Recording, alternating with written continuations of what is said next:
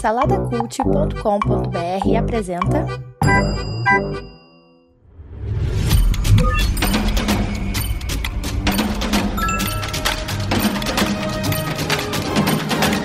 Bicicletas Voadoras. Apresentado por Bruno Guedon.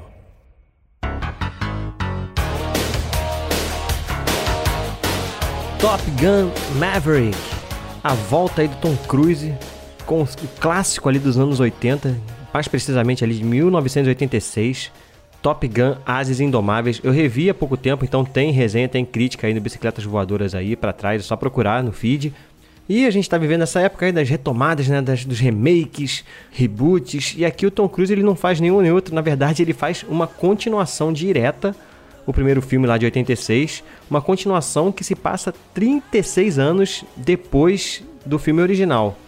Ele acaba sendo, ele tem umas pinceladas de remake, porque a estrutura é muito parecida com a do primeiro filme, né? Que o primeiro filme, para que você não viu, é, são os pilotos que estão indo para esse programa chamado Top Gun, um programa da Marinha que pega os melhores pilotos da Marinha para fazer um treinamento especial, né? Para tornar eles melhores ainda. Então, aqui a gente tem essa mesma, essa mesma história, só que na verdade tem uma inversão de, de papéis ali, né? Que agora o instrutor da escola é o Maverick, né? Que é o, Tom, o personagem do Tom Cruise. Ele é o instrutor dessa escola que está reunindo ali os melhores pilotos do Top Gun para uma missão específica. O filme, ele, é, ele poderia, sabe, ser bem clichê no sentido da nostalgia, ele podia apelar bastante para nostalgia, mas não é isso que ele faz. Eu acho que ele consegue fazer uma mistura perfeita ali entre a nostalgia, porque tem cenas que remetem sim ao primeiro filme. Eles usam flashbacks para relembrar um pouco. Você não precisa ver o primeiro filme. Se você assistir, vai ser melhor a, experiência, mas você não precisa ver para assistir esse, porque ele tem os flashbacks. Basicamente, o que você precisa saber é que o Tom Cruise, lá, o personagem Tom Cruise, era um cara meio rebelde que aderiu ao, ao programa Top Gun, ele e um amigo dele. E no final da jornada ele acaba se tornando um cara melhor porque no meio do caminho ele acaba perdendo um amigo num acidente, né? Num acidente durante os exercícios, ele perde um amigo e isso faz ele mudar a cabeça tal. E aqui a gente tem uma retomada, principalmente a essa relação dele com o Goose, né? Que é o amigo dele que morreu no primeiro filme. Porque aqui a gente tem o filho dele, que tá também, ele faz parte dessa escola do, do, do Top Gun aí, que é interpretado pelo Miles Teller, aí de Whiplash, também tá agora na série The Offer, da, da Paramount. Então existe um dilema ali, né, do que é interessante até, do personagem do Tom Cruise em ver o filho do amigo dele que morreu ingressando ali na, na marinha, então ele fica com aquela coisa, cara, não posso perder esse garoto de novo, né? Ele vê, ele tem uma relação meio paternal ali com, com o menino, e isso vai, se, vai melhorando durante o filme porque tem um, existe um conflito entre eles. A dinâmica de antagonista do filme lembra um pouco também é do primeiro filme. A gente tem o personagem do Val Kilmer lá no primeiro filme, né? Que na verdade ele não é um vilão, né? Mas ele é o, o melhorzão ali da escola tal. E o Tom Cruise chega para roubar esse espaço dele. Aqui a gente tem também um personagem que fica ali nesse meio, nesse meio do caminho ali. Mas que também não é um antagonista, né? Não chega a ser um antagonista da história. Não existe assim um antagonista propriamente dito. Existe essa situação dessa evolução dos personagens e, é claro, a cena de ação em si. A, a crítica que eu fiz no, no filme antigo é, é muito relacionado a essa, essas cenas de ação, principalmente as cenas lá dos, dos aviões e tal, que no filme antigo é confuso, sabe? Porque exatamente não tinha tecnologia própria para aquele tipo de filme. É, uma, é a crítica que eu faço. A gente via os caras voando à esquerda, à direita, mas na tela era difícil você observar isso. E aqui, como eu já esperava, eles conseguem, cara, as cenas, as cenas de ação com os aviões são sensacionais.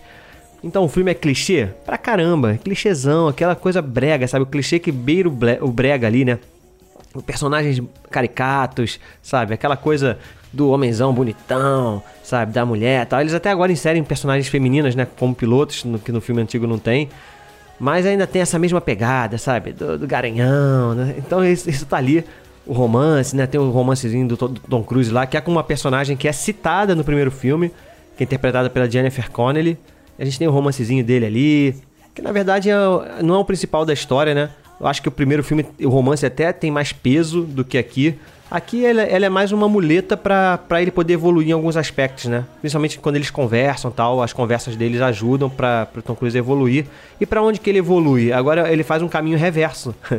Se ele era um cara muito imprudente e, e assim, a gente ainda vê que quando ele tá pilotando, ele ainda é um cara muito ousado, né? E é disparado assim o melhor piloto mesmo de todos. Ele tá um cara mais conservador quando, quando ele olha em relação, por exemplo, ao filho lá do Goose, né? Então ele tá fazendo, na verdade, um caminho inverso de acreditar que aquele garoto é capaz de fazer o que a missão, o que ser um, top, um piloto do Top Gun exige, né? Então ele tem esse caminho de volta ali que vai discorrendo durante o filme. E aí, ponto alto realmente, cara, é a cena de, as cenas de ação. Tem uma hora no filme que até parece que acabou o filme, sabe? Você fica pensando que pô, poderia ter acabado aqui. Eles estendem um pouco mais no final a cena de ação. No primeiro momento eu pensei, cara, não precisava, né? Começou a exagerar muito. O Tom Cruise ficou especialista nesses filmes de ação, né? Desde Missão Impossível lá, que pra mim é a melhor franquia de ação que tem. Ele, cara, tá especialista. E aqui ele conseguiu pegar uma coisa que não era tão forte assim nos primeiros filmes. As cenas de ação não eram fortes assim no primeiro filme. Era legal ver os aviões voando, mas ação, ação mesmo, não tinha. Tinha mais aquela sensação do, do, do voo e tal. Aqui não, aqui ele já cria uma coisa mais elaborada, com inimigos mais elaborados um pouco, apesar de ainda serem inimigos anônimos ali, mas inimigos mais elaborados. A própria missão em si é uma missão muito mais elaborada, lembra muito a missão ali do, do Star Wars, de destruir a Estrela da Morte.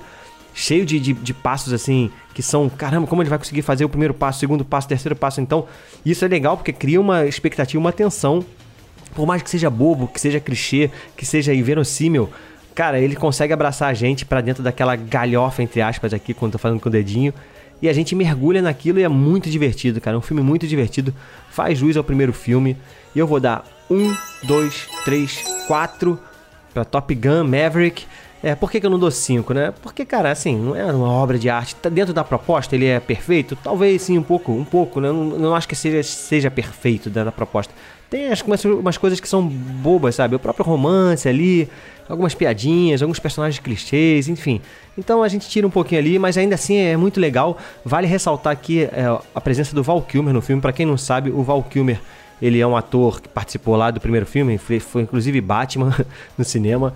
Ele sofreu com uma, um câncer de garganta, né? Que deixou sequelas ali irreversíveis para ele. Tem um documentário, inclusive, na Amazon Prime Video, que eu tô para ver esse filme, esse documentário, mas já me recomendaram, que mostra justamente esse drama da carreira dele.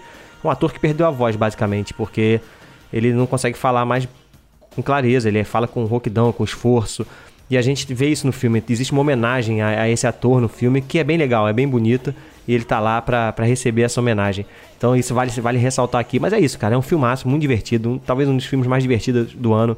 Me lembrou muito ali a minha sensação quando eu assisti o Guardiões da Galáxia da Marvel, sabe? Que é aquele filme descompromissado, sabe? Aventura pura. Um clichêzão mesmo que é gostoso, sabe? Gostoso de assistir. Pipocão. É isso aí. É um filme pipocão da melhor qualidade, beleza?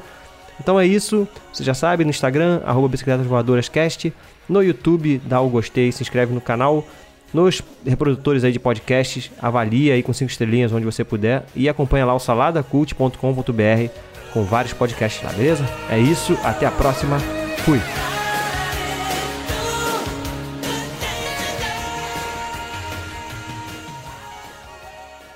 Produzido por Imagem Vida Studios, imagemvida.com.br